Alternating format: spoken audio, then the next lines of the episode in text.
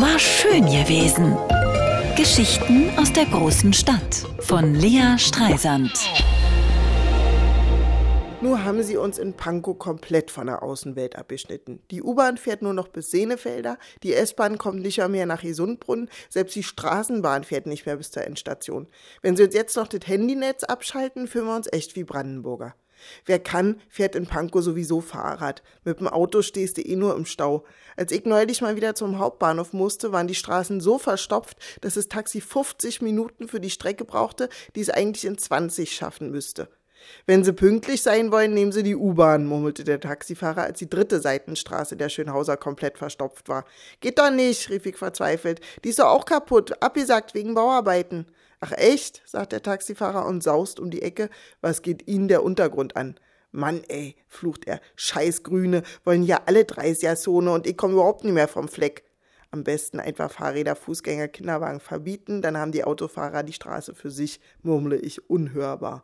Ey, ganz ehrlich, ich weiß, dass in dieser Stadt die Dinge eher nicht funktionieren. Mietendeckel gescheitert, Pflegekräfte, Betreuung komplett überarbeitet und unterbezahlt. Es hat eine Pandemie gebraucht, damit der Flughafen fertig wird und dieses Schloss, was keiner braucht. Aber ich hab nicht die 90er demonstrierend auf der Straße verbracht.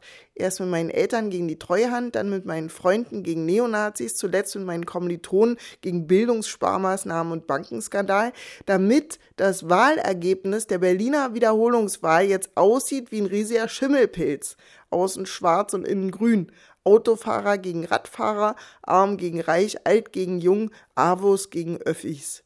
Meine Eltern und ich sind ja schon 99 aus Prenzlauer Berg rausgentrifiziert worden. Wir waren da echte Vorreiter.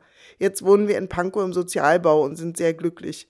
Außer wenn die Punkerin wieder nächtens ihre Liebhaber rausschmeißt und die dann weinend auf der Straße stehen und nach oben rufen, dann kann ich vor Mitleid nicht schlafen und mein Mann muss mich festhalten, damit ich denen nicht die Tür aufmache.